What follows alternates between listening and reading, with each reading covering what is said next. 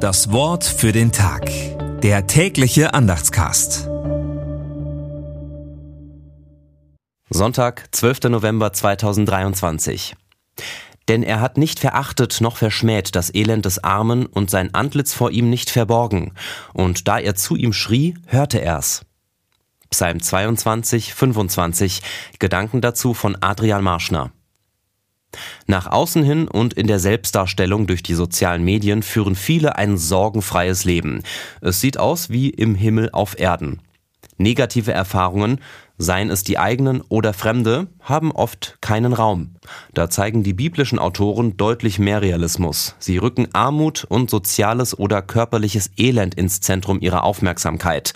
Zu hören sind nicht nur Freudenschreie, sondern auch solche des Schmerzes.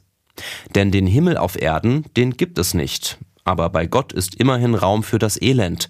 Keine Verachtung, kein Rückzug in die eigene heile Welt, sondern Aufmerksamkeit und Erhörung. Und das kommt dem wahren Himmel dann schon deutlich näher. Das Wort für den Tag. Der tägliche Andachtscast. Präsentiert vom Evangelischen Gemeindeblatt für Württemberg.